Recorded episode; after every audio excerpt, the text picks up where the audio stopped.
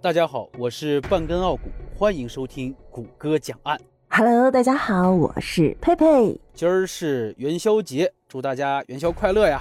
昨天是情人节，今天是元宵节，我的天呐，全都连上了，这一个月节都过不完了，太酷了吧！瞧你一副没见过世面的样子。在二零一四年的二月十四号，元宵节和情人节赶在了同一天，还发生过一件大案。哎呦，这么甜蜜的日子里面，你跟我用这种语气跟我说发生过一件大案，嗯，那我估计你快点跟我讲吧，东北人受不了梗。在二零一四年的二月十四号这一天，元宵节恰逢情人节，董云基和自己的男朋友战云峰、母亲李某、哥哥董某、十三岁的儿子彬彬，总共五个人，在黑龙江省佳木斯市向阳区安民巷二单元四零一室自己的家中共度佳节。哎，你注意到了吗？他们家门牌号嗯四零幺死了呀！哎，你这个脑回路可真是。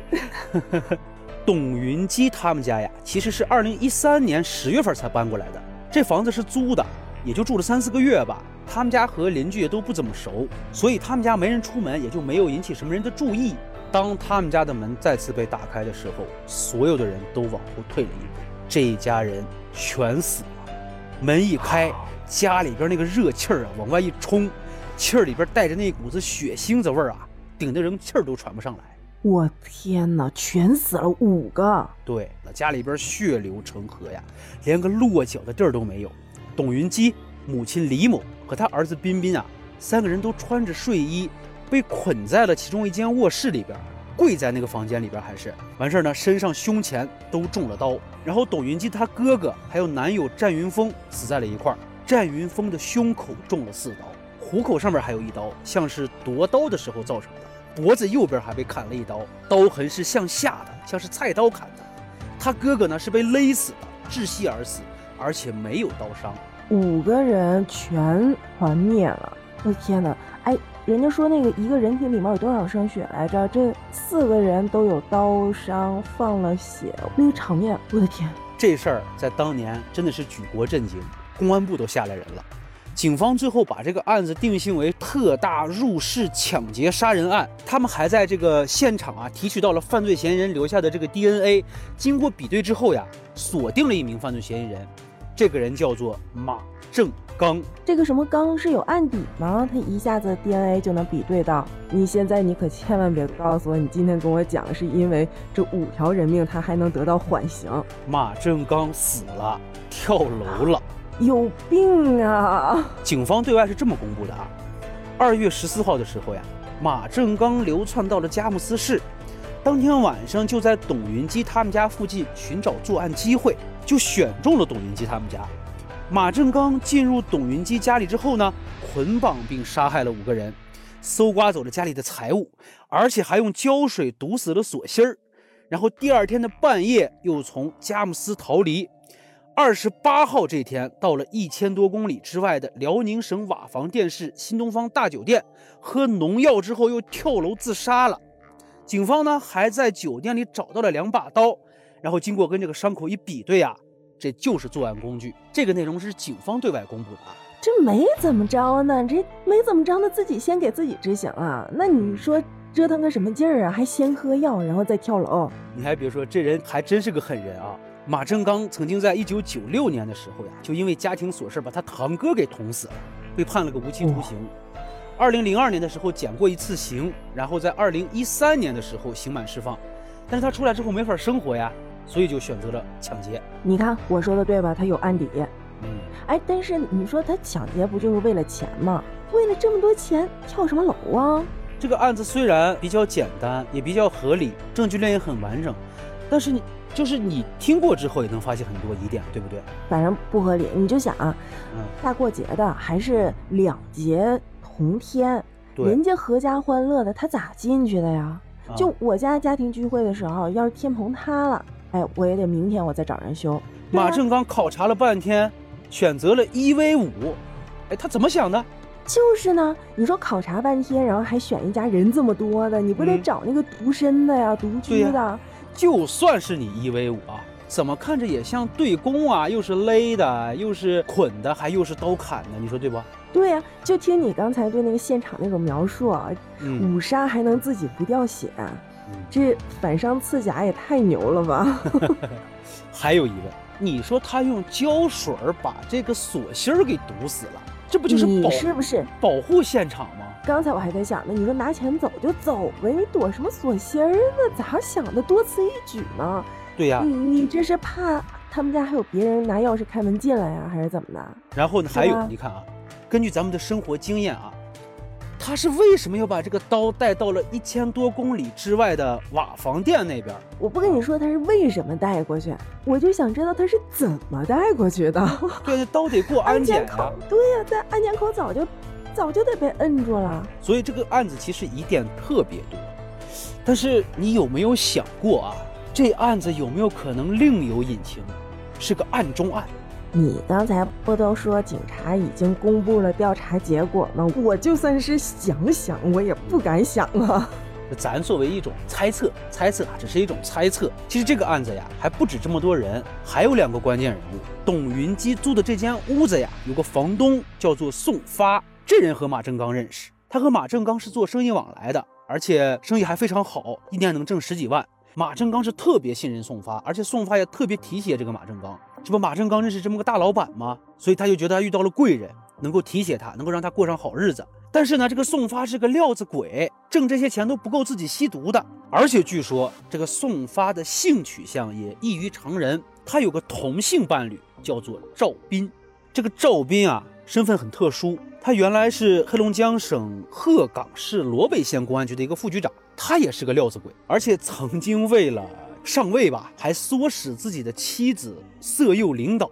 但是赵斌在二零一五年的时候就人间蒸发了，原因是另外一件扯得比较远的事儿，我就不给你详细说了。赵斌这条线儿走到这儿就断了。总之，你得知道一个情况，就是这个房东宋发和公安局的领导关系不一般。我管他啥关系呢？我就纳闷儿，你说他一同性恋怎么还能有老婆？咱们再回到你刚才说那几个疑点上面啊，看看能不能得出一个合理的解释。第一个问题，马正刚他是怎么进门的？现场的门窗都没有被撬动的痕迹，那么能够顺利进门就只有两种情况。有钥匙或者是认识呗。对呀，谁？宋发，房东有钥匙，对不对？嗯，对？吧？从现场看，马正刚是一 v 五，并且还没有惊动邻居，说明这事儿发生的很快。你觉得马正刚一个人他能做得到吗？不像那五个人里面有两个大男人呢，成年男子，那十三岁小孩就算了，就不不把他当个人头了，是不是？对不可能，那肯定得可可快可快的了。所以这事儿你要说是单人作案，我是不大相信。还有一个疑点，为啥要用胶水堵门锁呢？这不就是保护现场吗？等着人来抓吗？他很有可能在保护一个伪造的现场。他就是想让别人看到现在的这个现场。还有一个问题，马正刚是在一千多公里之外的辽宁省的酒店自杀的。这里还要提到一点，这间酒店的老板叫宋奎，是也姓宋宋，对，是宋发的亲弟弟。哇、这么乱，太乱了，太乱了，太乱了。嗯，所以就是我在看这个案子的时候呀，我就觉得很烧脑，我就捋呀捋了半天呀，猜测出来另一个版本。你这还有编剧的，不是不是，这个 我这个是有一定依据的。快点跟我讲讲，我我就喜欢这种就特别烧脑的，什么悬疑啊、恐怖啊，哎呀，都是我的最爱。快讲讲。嗯二零一四年二月十四号这一天，情人节，恰逢元宵节。这说过了，别打岔你说别打岔重点。别打岔啊！房东宋发带人来到了董云基家，一方面是想来找董云基过节，情人节吗。我刚才说宋发性取向有问题，不代表他只喜欢男的啊。另一方面，宋发也可能是想来要房租的，因为董云基和她男友喜欢赌博，而且她母亲李某还有癌症，所以他们家生活其实并不好。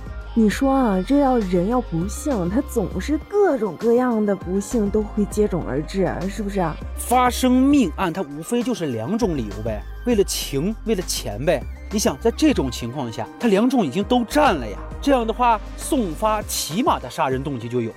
然后呢，我就想着宋发是不是就纠结同伴杀人后想找人顶包，然后就想到了本该把牢底坐穿的马正刚。马正刚也很有可能就是宋发带过来的几人当中的一个。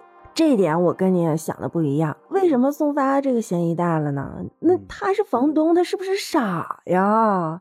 那自己房子变凶宅了，还怎么租啊？卖都不好卖了。他甭说杀了人了，我怀疑他还干了另一件事儿。他不是想找人顶包吗？我就猜测，之后这个宋发还返回过现场，他伪造现场的时候呀，就只把马正刚的痕迹给留下了。然后再用胶水堵死这个锁芯儿，以免这个被伪造的现场再被破坏。然后宋发再通过那种非正常的手段买通了当时的警方。咱刚才不是说了吗？宋发的男性伴侣赵斌以前就是公安局的，而且赵斌还曾经向领导贡献过自己的妻子，所以宋发他很有可能是有认识公安局上级领导甚至更上级领导这种可能性的啊。你这么一说，对哈，他把那个锁芯儿堵死了。第一点，一个是保护了他伪造的这个证据，可能保护了他可能伪造的证据。对啊。再一个呢，就是让别人，你看我刚开始我第一反应就是堵锁芯儿肯定是防着有钥匙的人，是不是啊？对呀，哎，那就是把自己那个嫌疑度又给降低了。然后再一个，你看我忘了啊，人家有钱、有路子、有关系，人家根本不差这点钱，不怕房子砸手里。哎呀，我这个见识短了。但是这事还没完，那马正刚是怎么死的呢？之后呀，宋发就把马正刚带到了辽宁省瓦房店，住在了他亲弟弟宋奎的酒店里，并且把自己伪造现场的事情告诉了马正刚。刚刚出狱的马正刚一看自己莫名其妙又背了五条人命，这肯定是活不成了呀。于是马正刚可能就和这个宋发起了冲突了。宋发干脆就是一不做二不休，直接连马正刚也斩草除根了。我估计马正刚到死都没明白自己为什么成了杀人灭门案的唯一嫌疑犯。你别说他没想明白，我都没想明白。所以这个疑点不只是那个嫌疑犯，还变成畏罪自杀了。对，所以这个疑点是特别大的。伪造现场这种事情吧，一回生二回就熟了。你说宋发会不会直接伪造了马正刚坠楼自杀的现场，然后通过警方这条线把屎盆子就扣在了马正刚的头上，再通过咱心知肚明的方法啊，完整了马振刚在佳木斯元宵灭门案的所有证据链，把自己抛在了外面。嗯，你的这个推测啊，不是没有道理，但是你这个疑点也很多，你这个版本的疑点也很多，背后还有可能牵扯什么司法腐败呀、赵斌失踪啊，这么多事儿呢？那你说这些从哪儿开始查呀？咱只是推测、怀疑嘛，而且。在民间反响也比较大，警方公布的这个证据链呀，确实是不是那么很强有力。但是这个案子最终还是定性了，就是马正刚在元宵之夜到佳木斯市董云基家，一个人团灭了人家五口人，抢了财物之后畏罪自杀了。哎，这就是现在我们所知道的官方的真相。你整个说的轻描淡写的、风轻云淡的，但是我在听你讲的这个过程，我总是回头看。看什么？我总怕我们家门口突然进来个谁。哎，想多了。但是出这一身冷汗的那个感觉还挺刺激的，还挺凉快的。我们家暖气给的热太高了。我现在已经开始期待你讲下一个案子了。哎，这种感觉太爽了。想听更多的大案呀？那你就关注谷歌讲案呗。我们下期不见不散呗。下期再见。